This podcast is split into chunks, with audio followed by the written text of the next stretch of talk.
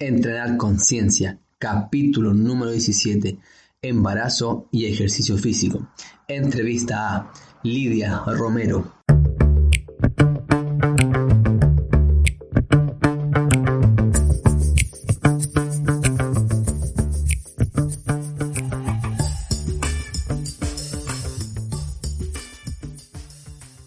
Muy buenos días amigos, amigas, ¿cómo están? Bienvenidos nuevamente al podcast de Entrenar Conciencia, en donde aprenderás a entrenar mejor, alimentarte sanamente y a conocer mejor tu cuerpo. En el capítulo de hoy tenemos nuestra segunda entrevista internacional, esta vez a una mujer llamada Lidia Romero.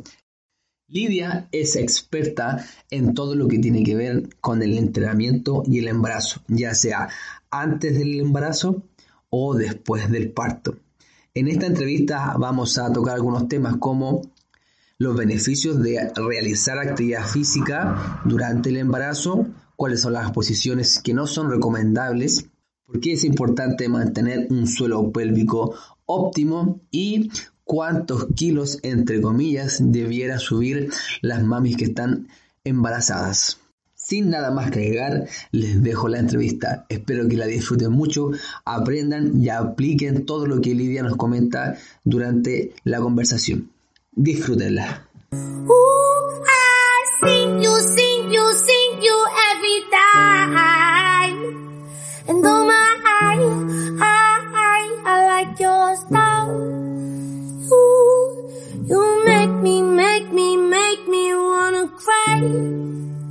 Hola Lidia, ¿cómo estás?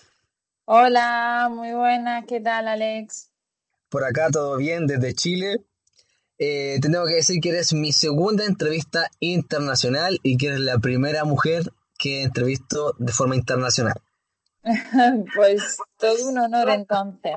No, el honor es mío, de hecho. Eh, yo te conocí bueno, cuando hice un curso de entrenamiento en el embarazo, bueno, en el, en el pre y en el postparto, en la plataforma de fisiología del ejercicio. Era un webinar que tú dictaste. Y ahí te conocí. Y desde ahí que te empecé a seguir y dije, y empecé con el podcast dije, ya tengo que entrevistar a Lidia. No hay nadie mejor que ella en el tema de entrenamiento y embarazo. Pues mira que ha pasado tiempo ya de ese seminario y, y bueno, te agradezco que, que, lo hayas realizado, pero hay muchas cosas que han cambiado ya desde entonces. Me imagino que sí, así que antes de todo quiero que te presentes, cuál es tu background y cuáles son tus proyectos actuales. Yo sé que estás con mucho trabajo, veo tu historia en Instagram y trabajo, trabajo, trabajo, trabajo. Pues sí, actualmente no, no me quejo respecto al, al, trabajo. Soy licenciada en Ciencia de la Actividad Física y, y el Deporte y máster en Entrenamiento Personal por la Universidad de Granada. Ya en el trabajo final de máster lo hice centrado en el embarazo y, el posparto y a partir de ahí pues empecé a, formarme, no, solo a nivel nacional, sino a nivel también internacional, con Jenny Barrell en Londres y otras formaciones complementarias. Además, comencé el doctorado en 2007 y desde ahí, pues hasta hoy, que, si todo va bien, pues pretendo defender a, final de año. Mi proyecto de tesis doctoral está enfocado en, el entrenamiento durante el embarazo a través de un proyecto con el que he estado colaborando y, coordinando toda la parte de, de entrenamiento denominado Gestafit Project. Es un, es un proyecto liderado por la doctora Virginia Aparicio y lo que hacemos es analizar el efecto y diferentes asociaciones entre actividad física, ejercicio físico y diferentes biomarcadores a nivel materno-fetales. Así que nada, mucho, muchas horas de, de entrenamiento a la espalda porque llevo viviendo del entrenamiento personal desde el 2011 y nada, hasta hoy que ya tengo mi propia empresa con OGUA, donde llevamos una certificación no solo a nivel nacional, sino también a nivel internacional. El año pasado eh, no solo hicimos España, sino también Perú. Y eh, hoy eh, perdón, México y este año eh, hacemos Perú. Así que a ver si pronto vamos a Chile también. Claro y, sí, ¿por qué no?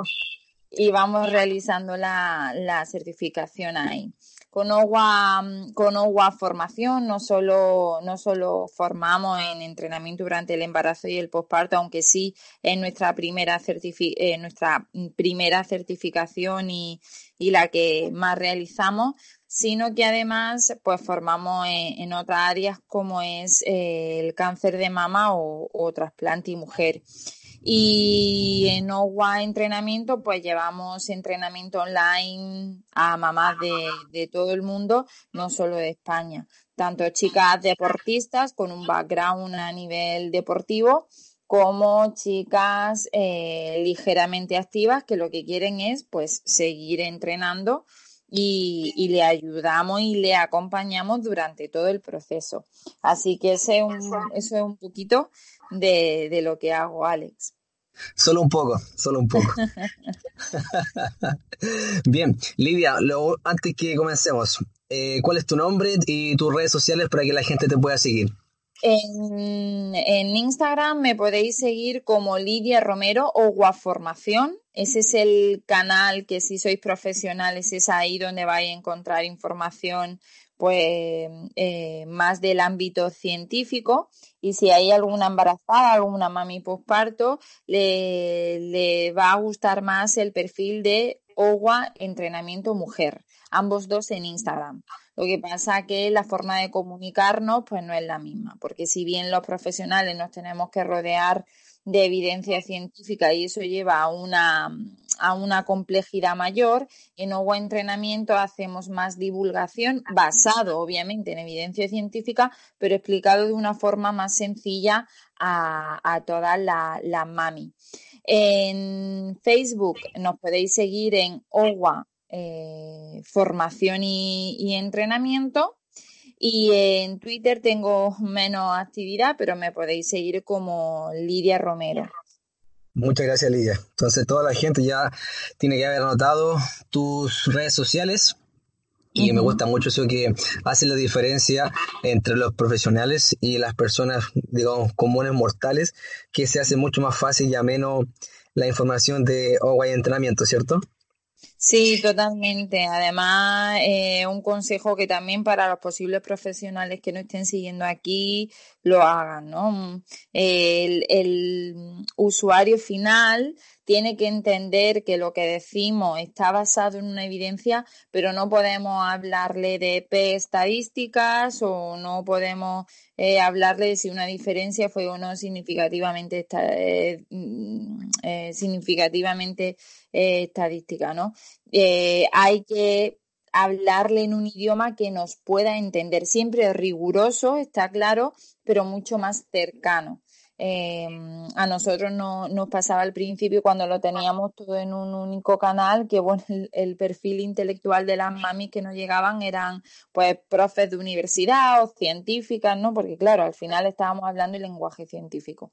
En el momento que cambiamos eso y dividimos, ahora ya pues nos llegan mamás desde pues una abogada o una eh, maestra normal o, o una deportista, pues bueno, pues que se dedica a, a otra actividad y no necesariamente a la ciencia de, de la actividad física y el deporte. Mm.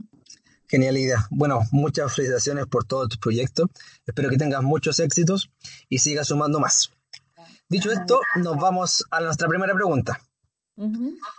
La mujer embarazada, ¿puede hacer ejercicio Buena pregunta que nos llevaría muchísimo tiempo. A ver, la mujer embarazada sana no solo puede, sino que debe de mantenerse activa. ¿Vale? ¿Qué significa esto? Que como mínimo ha de realizar 150 minutos a la semana de actividad aeróbica. Es decir, esto significa de al menos caminar, eh, distribuido al día sería que al, que al menos camine durante 30 minutos al día. Ahora bien, antes eh, de prescribir ejercicio físico, es decir, esa actividad física que ya va planificada en el tiempo, debemos de realizar una entrevista inicial extensa que quien quiera descargarse la de OWA lo puede hacer a través de nuestra web en www.owa Academy, OWA con W academy.com se la puede descargar y lo que hacemos en esa entrevista en un primer lugar es analizar por un lado el historial de salud el historial de embarazo y ahí tenemos muy en cuenta las contraindicaciones absolutas y relativas porque las hay. Hay una entidad muy importante que es la FESEP, la Sociedad Canadiense de, Fisiología del Ejercicio, y la, eh, el Colegio Americano de Obstetra y Ginecólogos junto con el ACSM, el Colegio Americano, que ya nos dijo cuándo sí y cuándo no la mujer podría eh, entrenar. Por tanto, si analizamos esas contraindicaciones absolutas y relativas, que son bastante eh, extensas, y, la mujer está sana, eh, como digo, no solo puede, sino que debería mantener un, estado, un, estilo de vida saludable y eso pasaría que como mínimo, si no hacía nada antes, que como mínimo eh, logre esos 150 minutos a la semana.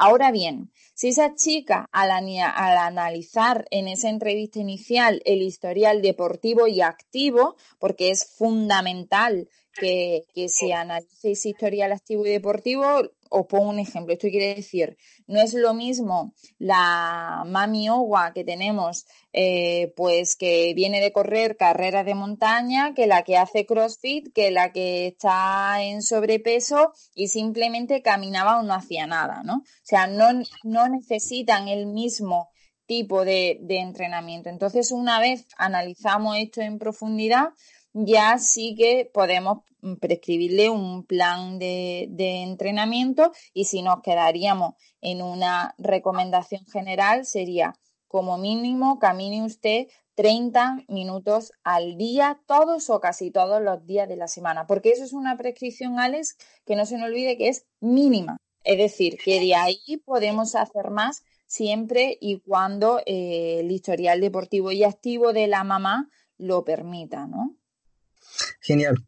Lidia, me queda súper claro. Espero que todas las personas que escuchen este podcast estén al tanto y que queden súper claros que es mínimo 30 minutos de actividad aeróbica, como bien nombraste, que se puede hacer una caminata, independiente si hacía o no hacía actividad física antes, ¿cierto?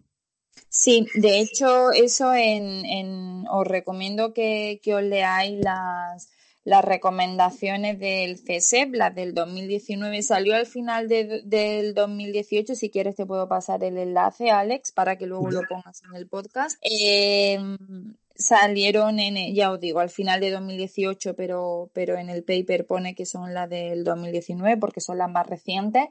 Y, ahí lo indica ya claramente que tanto chicas inactivas como chicas con diabetes gestacional, como chicas con sobrepeso u obesidad, eh, deben de comenzar a ser activas durante este periodo. Y si no hacían nada antes, es un buen momento para adquirir hábitos saludables.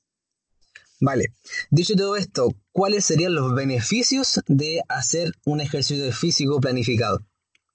Sí, antes de pasar a los beneficios, ¿vale? Lo que sí me, que, me gustaría quedar claro que una cosa es el, mínimo y otra cosa es que la chica que entrenaba pudiera seguir entrenando igual que si no estuviera embarazada, ¿vale? Porque aquí a veces tenemos el, el problema de, de la mamá que quiere seguir entrenando a toda costa sin adaptar nada o el entrenador que se cree que puede simple, seguir entrenando porque se pueda entrenar durante el embarazo, pero no se puede seguir entrenando igual que entrenabas antes. Hay una serie de consideraciones muy importantes que hay que eh, estudiar, hay que detenerse en analizar y hay que entenderlas, porque el embarazo mm, implica una serie de, eh, de cambios fisiológicos, anatómicos y biomecánicos y que obviamente hay que tener en cuenta. Y no se entrena igual a la semana 10 de embarazo que a la semana 20 o a la semana 30.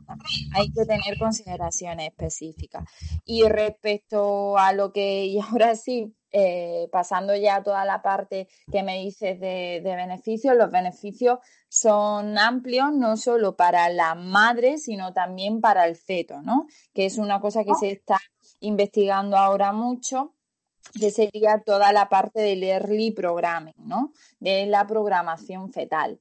A nivel de madre, pues podríamos decir que mejora o mantiene los niveles de condición física de la madre, que aumenta la sensación de bienestar durante el parto, desciende el riesgo tanto de diabetes gestacional como de preeclampsia, que para aquellos que no sepan lo que es la preeclampsia es una hipertensión inducida al embarazo mejora la calidad del descanso y el sueño de la embarazada, que en el último trimestre se ve bastante afectada, desciende el riesgo de cesárea y de parto instrumental, contribuye al control del aumento del peso tan importante, aquí es muy importante también las pautas nutricionales, porque una embarazada tiene que alimentarse para dos, pero no comer por dos durante este periodo.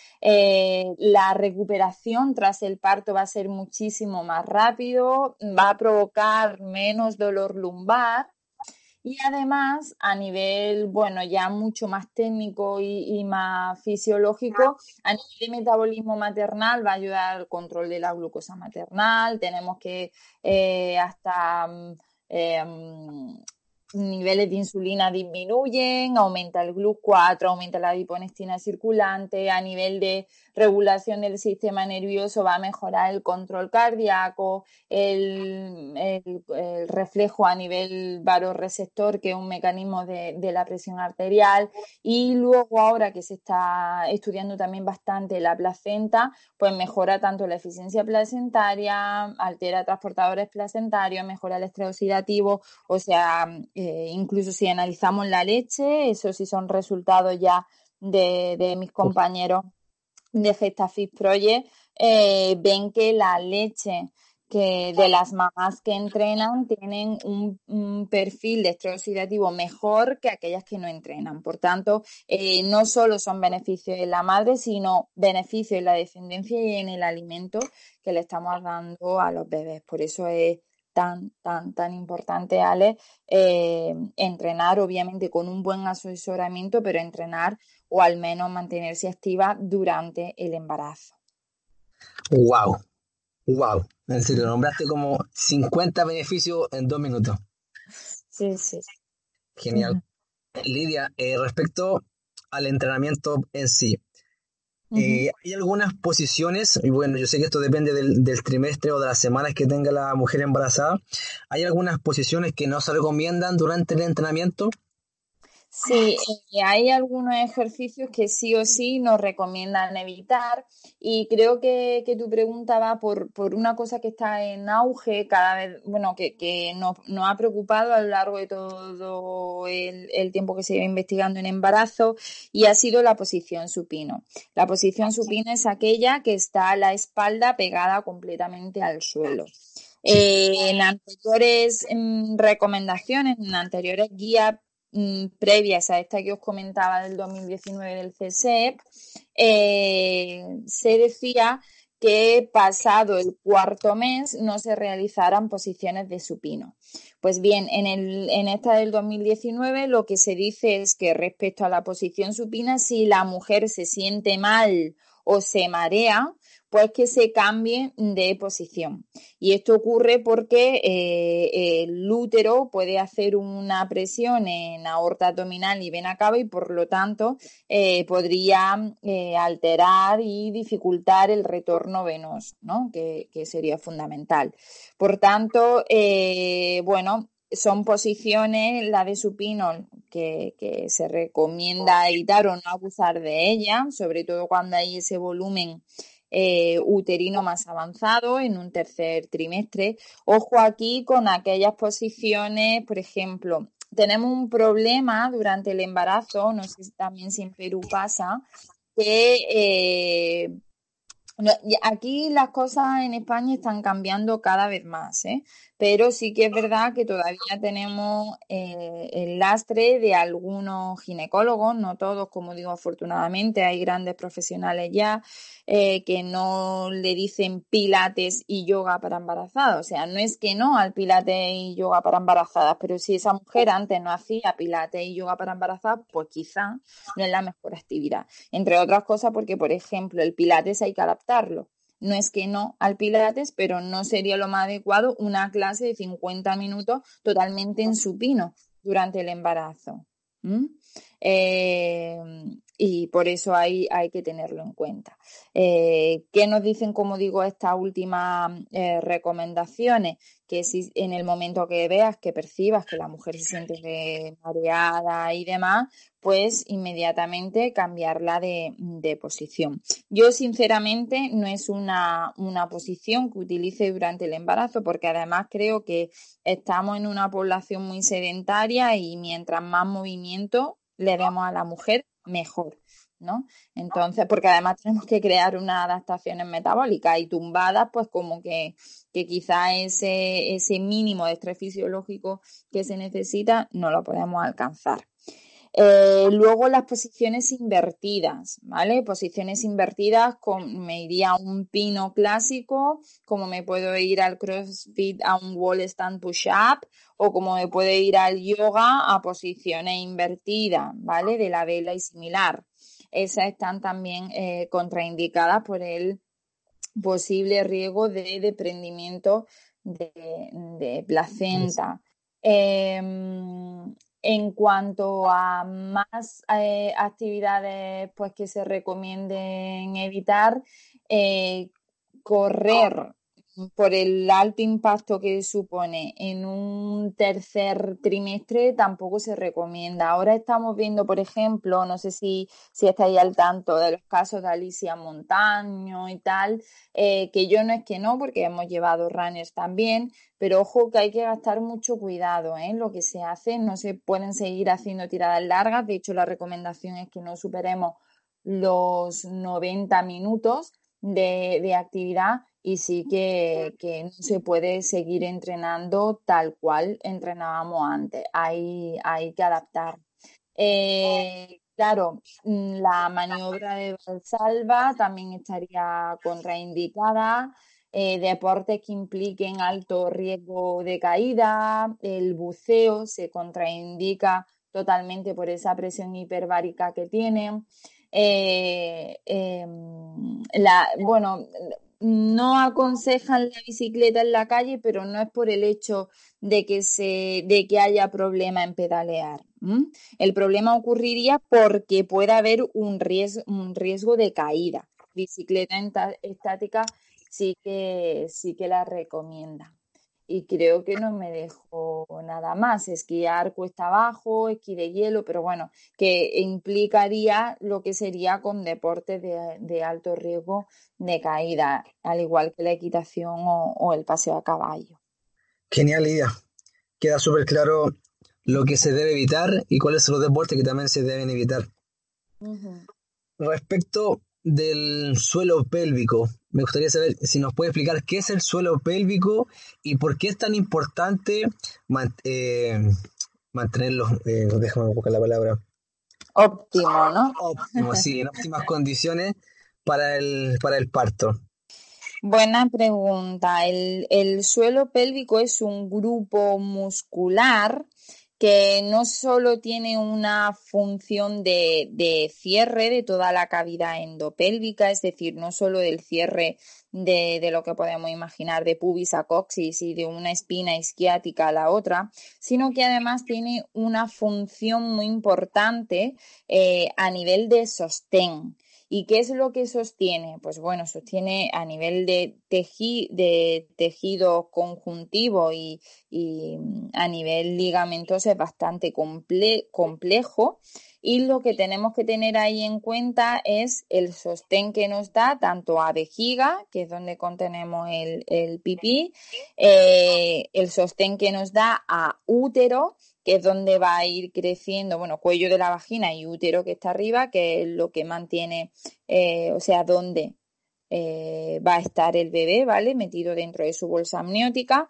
Y luego eh, atrás quedaría el, el, recto del abdomen, ¿vale? Entonces, ¿por qué es tan importante tenerlo óptimo? Porque en el momento que tenemos un tono muy, muy débil, ¿vale? Lo que se denomina suelo pélvico hipotónico, eh, pues podríamos tener un, riesgo eh, de, por ejemplo, insuficiencia, o sea, perdón, incontinencia urinaria, ¿vale? Que haya escapes de orina. No solo eso, sino que además podemos tener prolapsos. Prolapsos es o que bien el útero se vaya hacia abajo de, y, prolapse por el orificio eh, vaginal o bien que la, vejiga se desplace y, eh, tengamos un prolapso a nivel de vejiga o incluso como digo, el, recto del ano del que hablaba antes. Por eso es tan importante no solo que tenga un tono óptimo, sino que además el, todo el sistema de suspensión, de sostén a nivel visceral eh, esté, esté óptimo, ¿vale? De ahí vais a poder ver que tan importante es que tenga un tono y siempre en suelo pélvico se habla de tono óptimo, ni hipertono ni hipotono, porque si, tiene un tono excesivo, yo siempre pongo el ejemplo, Alex, como si tuviéramos una contractura eh, en el trapecio, ¿no? Que es muy común. Vale, podemos tener un volumen de trapecio muy grande, pero ese volumen muscular es para nada funcional, ¿no? Pues aquí es algo similar. Puedo tener un tono muy alto, pero si la contracción funcional del suelo pélvico no está siendo óptima y a nivel de postura tampoco es óptimo, pues ni el control de presiones ni, eh, eh, ni el tono adecuado está para que realice esa función, como digo, de cierre y de sostén, realmente de sostén para que no tengamos ni incontinencia urinaria ni ningún prolapso de órgano pélvico. Entonces, ¿cómo nos damos cuenta si tenemos un, un suelo polvo hipotónico o funcional eh, bueno, un síntoma podría ser que ante la práctica deportiva se nos escape un poquito de pipí, ¿vale? Eso no es normal. Eh, hay quien le interese hablar, porque todo esto, sea, la incontinencia urinaria, no solo hay un tipo de incontinencia urinaria, hay autores que nos hablan de hasta seis tipos de, incontinencia urinaria diferente. Todo esto, quien, quien le guste, te puedo dejar también eh, varios posts de, los blogs que tenemos en Ogo Academy eh, para que se lo lean con, calma. O sea, mm, si mm, de forma eh, recurrente al entrenarse te escapa el pipí, y señal de alerta, porque no estaría diciendo que esa función de sostén ante ese estímulo no está ocurriendo. ¿Vale? Recuerdo, por ejemplo, este año en el campeonato de, alterofilia, como la campeona del mundo eh, se le escapó el pipí. Exacto, sí. Entonces, bueno, estamos hablando de ahí también que es una carga muy, muy elevada que la mayoría de las mujeres no, no solemos mover, ¿no? Pero hay que, eh, bueno, pues mm, hay que controlarlo porque si con el peso que tú le estás haciendo o te vas a hacer una carrera y tras la carrera eh, mm, te ves siempre que tienes esas gotitas de, de orina, normal no es. ¿Vale? Entonces, pues eso sería una señal de alarma. Otra señal de alarma, pues que eh, la mujer se vea que tiene un bultito, ¿vale? En el orificio vaginal. Eso no estaría dando una señal de, prolapso.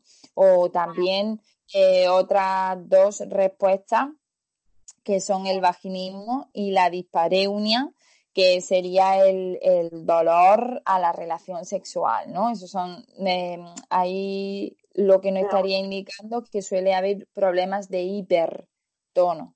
Entonces, sobre todo, si ha habido un parto, si, si después de un parto no ocurre algo de esto, que podría ser, porque es más probable después de parir, eh, hay que ponernos en manos de un profesional y en este caso ahí estamos hablando de una lesión y de, y de como mínimo decírselo al entrenador y que ese entrenador a su vez pues contacte con una fisioterapeuta especialista en obstetricia y ginecología porque ahí estaríamos hablando de una lesión que ha de ser tratada, al igual que puede ser una lesión de hombro o una lesión de rodilla. Vale, pasamos al entrenamiento. Supongamos que te llega una mami que está súper preocupada de su nivel de actividad física por todo el beneficio que nombramos anteriormente y te dice, Lidia, quiero trabajar fuerza. La mamá puede trabajar fuerza y el contexto de una mamá que está recién comenzando y una persona que ya venía trabajando con peso. Eh, sí, a ver, ahí hay cable porque mm, debemos de entender que el espectro de la fuerza pues tiene diferentes expresiones, ¿vale? Entonces, eh, bueno, también en función del autor que leáis. Pero eh, si me voy a un espectro de la fuerza clásico, el mejor entrenamiento, según nos dicen la recomendación y la evidencia, es el entrenamiento concurrente, que sería aquel que une el entrenamiento de fuerza más el entrenamiento aeróbico. ¿Y en, qué expresión de la fuerza? En una expresión de fuerza-resistencia, ¿vale? Me estaría moviendo, según nos indican las recomendaciones, en dos, tres series de 10-15 repeticiones. Ahora bien, si eso, eso sí que mm, está como acogido, digámoslo así, por toda la comunidad científica. Ahora, si me voy a mover en un espectro de fuerza máxima, que ya me estaría yendo de la una a las cinco repeticiones, ahí tendría que, eh, pues bueno, que analizar muy bien el, el caso. O sea, una a cinco repeticiones me refiero pues con una carga ya muy elevada, trabajando pues eh, entre el 70 y el 90% del RM, entendido RM como la carga absoluta, no con el perfil fuerza-velocidad. Entonces, eh, si ya nos movemos en ese volumen, pues hay que llevar un control obstétrico extra para asegurarnos de que todo está bien, la salud fetal como la, salud maternal. Nosotros eh, tenemos un caso clínico publicado eh, publicado en, en, una comunicación oral de, de un congreso eh, que lo hicimos con un médico deportivo, una ginecóloga eh, que iba controlando toda, toda la salud fetal a través de ecografía y vimos que cuando se, nos movíamos en un parámetro de unas cinco repeticiones no había alteraciones de la salud fetal. Lo que pasa que eso no se puede externalizar como las, eh, las evidencias de las que hablé antes, porque son casos clínicos. Y casos clínicos significa que se ha probado con una persona. No puedo hablar igual, pues como por ejemplo el, el proyecto Gestafi, que tenemos 150 mujeres embarazadas, 75 que entrenaban y 75 que no. Eh, ¿Dónde está el, reto para los que hacemos investigación? Seguir investigando por aquellas mujeres que mm, entrenan más. Pero la evidencia a día de hoy no es absolutamente clara, igual que os decía lo de los 150 minutos, que eso está como clarísimo, que no hay riesgo y, que puede hacerlo todo el mundo. En cuanto al entrenamiento de fuerza, hay estudios que apuntan y que parece que no hay problema si nos movemos en ese ratio, pero ojo, porque no hay una evidencia mm, súper concluyente. No sé si me estoy explicando. Sí, Lidia, totalmente. De hecho, eh, se me ocurre la siguiente pregunta. Te referiste a tres series de 10 a 15 repeticiones, ¿cierto? Sí, eso es lo que nos recomiendan, lo que nos dicen las recomendaciones, pero que el entrenamiento tanto intersesión como intrasesión sea concurrente. Es decir, eh, venimos de una investigación en salud y demás donde la fuerza ha recobrado mucha importancia pero a nivel de entrenamiento, cuando se, perdón, a nivel de embarazo, cuando se analiza el consumo máximo de oxígeno, es muy importante también cuando se asocia con otras variables como pueden ser las variables de parto, ¿vale? Entonces, no solo nos podemos quedar en el trabajo muscular, hay que eh, también preservar el consumo máximo de oxígeno. Y si se puede porque sea muy bajito, pues llegará a mejorarlo. Por lo tanto, la actividad aeróbica también tiene un peso importante durante el embarazo. De ahí que sea lo que denominamos entrenamiento concurrente, que es aquel que une el entrenamiento de fuerza con el entrenamiento aeróbico. Sí, totalmente, y estoy muy de acuerdo con todo lo que planteas. Pero, pues disculpa, pero vuelvo a la, pregunta anterior. Eh, ¿Tres series de 15 repeticiones, eso es por grupo muscular o serían ejercicios multiarticulares? Vale, interesante pregunta. Eh, yo nunca trabajo en objetivo salud, a no ser que este, nunca se me ha dado el caso, pero imagínate que estás llevando una chica pues de, tarima, una chica bikini y tal, que tenga un objetivo puramente estético. Pero si el objetivo es salud, yo nunca trabajo por, por grupos musculares, trabajo por tipos de movimiento, ¿vale? Movimientos de tracción, movimientos de empuje, donde suelo utilizar un ratio de 2-1 Movimiento de cadena anterior, pues se hace sentadillas, lanches, etcétera. Y eh, ejercicio eh, de cadena posterior. La cadena posterior es fundamental. Eh, con cadena posterior me refiero principalmente a la cadena extensora de cadera, cadena glútea y isquios, pero principalmente glúteo. ¿Por qué? Porque cuando me quedo embarazada, tengo un aumento de la lordosis, ¿vale? Entonces, claro, eh, la pelvis ya se me va totalmente a anteversión y la cadena glútea eh, queda prácticamente desinhibida. Por tanto, la carga glútea durante el embarazo se torna fundamental, ¿vale? Es súper importante. Eh, y como me dice, por, por, por mm, grupo muscular pues como mínimo, no, o sea, por grupo muscular yo no trabajo por grupos musculares, eh, lo que empleo es pues un mínimo de 5 o 6 ejercicios por, por circuito, normalmente pues eso va en función de la disponibilidad de entrenamiento de la mujer, en ocasiones se programan dos circuitos o uno, eh, y que todo este tipo de movimientos que he comentado pues vayan eh, mm, compensado de forma óptima y eh, con un calentamiento muy específico para los desajustes biomecánicos y anatómicos del propio embarazo. Esto hay que analizarlo con mucha, mm, con mucha detención porque es como digo, depende del historial deportivo también de la mamá. Si esa mujer no llega ni a hacer eso, no va a empezar por eso, empezará por enseñarle cómo se ha de hacer una sentadilla, ¿no? Por eso digo que depende muchísimo y no hay una receta mágica. Pero a nivel general, a nivel de salud, pues podríamos decir que, como mínimo podrían hacer este tipo de trabajo que estoy comentando.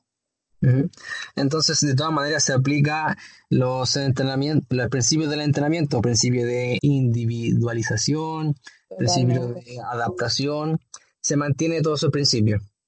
Sí, sí, bueno, mm, además en salud a mí me parece muy interesante trabajar con los principios FIT, VP, que son los de la CSM, ¿no? De frecuencia, intensidad, tipo, tiempo, volumen y progresión. Eh, es fundamental, obviamente, y es fundamental además que, pues, que se estudien con detenimiento todas las adaptaciones que tiene el embarazo para, para poder adaptarla, obviamente.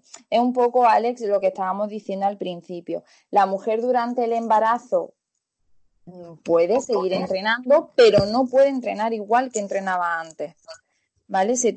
y, no y eso no solo entiende que haya que incluir ejercicios de suelo pélvico, es que hay ejercicios que no se pueden hacer, es que hay que meter más carga de movilidad, es que es complejo y se, y se necesita un estudio eh, profundo de, de todas las variables de entrenamiento que, que afectan.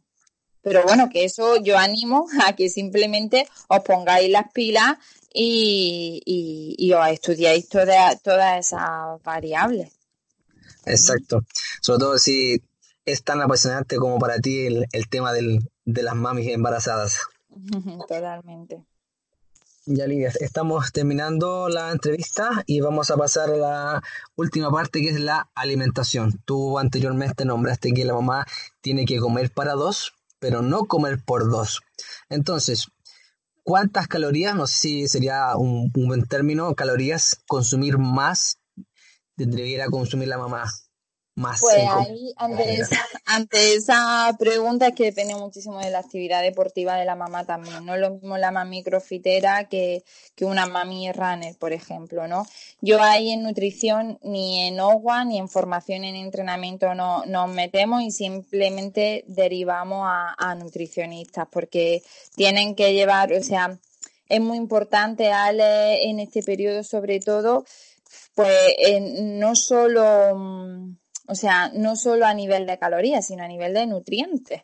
Porque no puede no puede haber ningún ningún déficit no entonces yo ahí eh, si, si me permites te digo que, que, lo consultes con una nutricionista porque no voy a tener eh, el conocimiento y las herramientas para para poder ayudarte de forma adecuada Ok, entonces tampoco podría responder cuántos kilos, entre comillas, debiera subir una mamá, porque yo me acuerdo que en el seminario que, que opté contigo, eh, salía en ese tiempo de 9 a 12 kilos, tenía que subir aproximadamente la madre.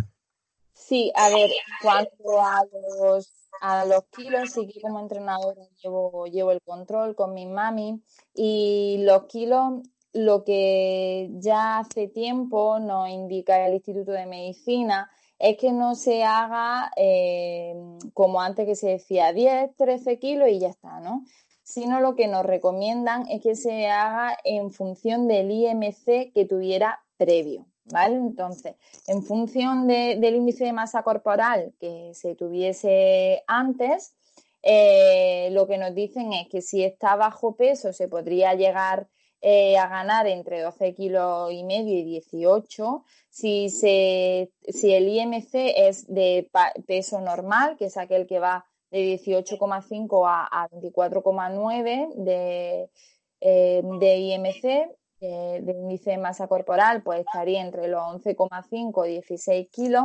Si estoy hablando con una sobrepesa, un sobrepeso, ¿vale? Que ya estaría en 25, 29,9, ahí ya estaríamos hablando de un peso entre 7 y 11 kilos y medio. Y si estoy ya en un IMC que supera los 30 kilos, que sería ya obesidad, pues simplemente 5 o 9 kilos. De todas formas, aquí me gusta hacer siempre una, una, una reflexión que, aprendí de una de mis mentoras, la doctora Olga Ocon, ginecóloga y, y, especialista en temas deportivos, y es que siempre nos indica lo mismo, ¿no? Y es que tú como mujer no tienes que ganar más. Lo que tiene que pesar es tu bebé, tu líquido amniótico, tu útero y demás. Pero eh, no no, no ha de ganar más peso eh, la, mamá como tal, ¿no? No ha de tener eh, barra libre en ese sentido. Así que las indicaciones, si es normo peso, pues estaría en eso, entre los 11 kilos y medio y los 16, según em, las guías. Pero estas guías son a veces controvertidas porque hay, hay eh, autores que la ven excesiva. ¿eh? Ok. Ya, Lidia, yo estoy muy contento de haberte entrevistado, de que hayas tomado el tiempo de entrevistarte conmigo. Por lo menos yo sé que aquí la gente en Chile eh, está en estos mitos que hemos conversado ahora, como por ejemplo de que esperan hasta el tercer mes para hacer actividad física, cualquier tipo de actividad física. Porque el problema es que ahí no tenemos evidencia científica. Es decir, durante el primer trimestre hay un gran vacío. Entonces, hay que entender, yo siempre le digo tanto a mis alumnos como a mis clientas de OGUA, que hay que entender que hay más riesgo de pérdida por el hecho de ser el primer trimestre. Y lo hay, y es real. Durante el primer trimestre hay más riesgo de pérdida, pero por el hecho de ser primer, eh, por ser primer trimestre no se asocia con el entrenamiento. Y eso ya lo dice CESEP, que el entrenamiento no se asocia con más riesgo de aborto. Ahora bien, ¿hay más riesgo de pérdida? Pues sí, pues por el hecho de ser el primer trimestre, que en el primer trimestre hay mucho más, más pérdida que, que en otros trimestres. ¿Vale? Porque eso sí que, sí que quizás los oyentes se lo puedan preguntar porque es una pregunta muy habitual. Y sí, y el otro mito también que está muy presente es el tema de comer por dos. Dicen, no, pero yo estoy embarazada, así que puedo comer, puedo comer un, poco más. No, no, no, totalmente que no. El metabolismo basal solo aumenta en un, un 25%. O sea, que, que no, no se puede comer por dos. Para dos sí, más fruta y más verdura que nunca, porque se está desarrollando todo ahí, todo lo que tú comas de bien o de mal se lo va a traspasar al bebé. Exacto. Y yo creo que eso es lo más importante, tener presente de que está creciendo un ser en tu interior y tienes que hacer todo lo posible para que nazca en las mejores condiciones. Totalmente. Ya, Lidia. Yo agradecido nuevamente de tu tiempo. Eh, para terminar, nuevamente eh, nombra tus redes sociales para que la gente te pueda seguir? Perfecto, pues os espero sobre todo en Instagram, que es donde tenemos más actividad. En Instagram eh, nos podéis encontrar en Lidia Romero Ogua Formación y eh, en Ogua Entrenamiento Mujer, ambos dos perfiles de Instagram. Tenemos muchísima información y de mucha calidad en nuestra web, en nuestro blog, que es www.oguacademy, o academy terminado en y.com barra blog. Tenéis muchos artículos a los que podéis eh, acceder. Eh, y después pues tenéis eh, Facebook que, es OWA formación y entrenamiento y Twitter que es Lidia Romero Así que nada, espero que por ahí pues os podamos aportar lo máximo posible. Estamos haciendo mucho contenido y mucho contenido de calidad. Analizar muy bien, no solo en mi perfil, sino en todo, qué y mm, qué referencia utilizan. Hay mucho mito suelto y hay eh, mucha Instagramer que hace cosas que no debe durante el embarazo. Entonces, mirad que en aquella persona que estéis confiando, bien para formar o bien para saber un poco más, tenga un aval científico detrás. Es fundamental. Ese sería el consejo que le daría yo a cualquier entrenador. Como el nombre del podcast, Entrenar Conciencia. Totalmente. Lidia, muy agradecido. Ah, gracias a ti, es un placer, de verdad. Gracias. Bueno, chicos, esta fue la entrevista con Lidia Romero. Espero que hayan aprendido mucho, al igual que yo. Espero que apliquen todas las cosas que nos contó Lidia, todos los beneficios que tiene entrenar durante el embarazo. Y si tú tienes una amiga, algún conocido, una tía, prima, abuela, no, abuela no, no creo, pero alguna persona que esté planeando su embarazo o ya esté embarazada, etiquétala compártele este podcast porque es prácticamente oro auditivo. Y qué mejor que escuchar a tremenda especialista como Lidia Romero. Como siempre, si te gustó este podcast, nos puedes etiquetar en Instagram como entrenarcon.ciencia. También nos puedes seguir en Facebook como Entrenar Conciencia. Y si tienes alguna duda, pregunta o te podemos ayudar en cualquiera de tus objetivos, ya sea ganar masa muscular, perder grasa, mejorar tus técnicas de ejercicios, puedes mandarnos un correo a entrenarconciencia.gmail.com. Vamos a contestar todas tus dudas. En el capítulo 18 vamos a hablar sobre los beneficios para nuestro cerebro que tiene la actividad física. Así que que estén muy bien, recuerden entrenar la fuerza y a mover el tercero. Chao, chao.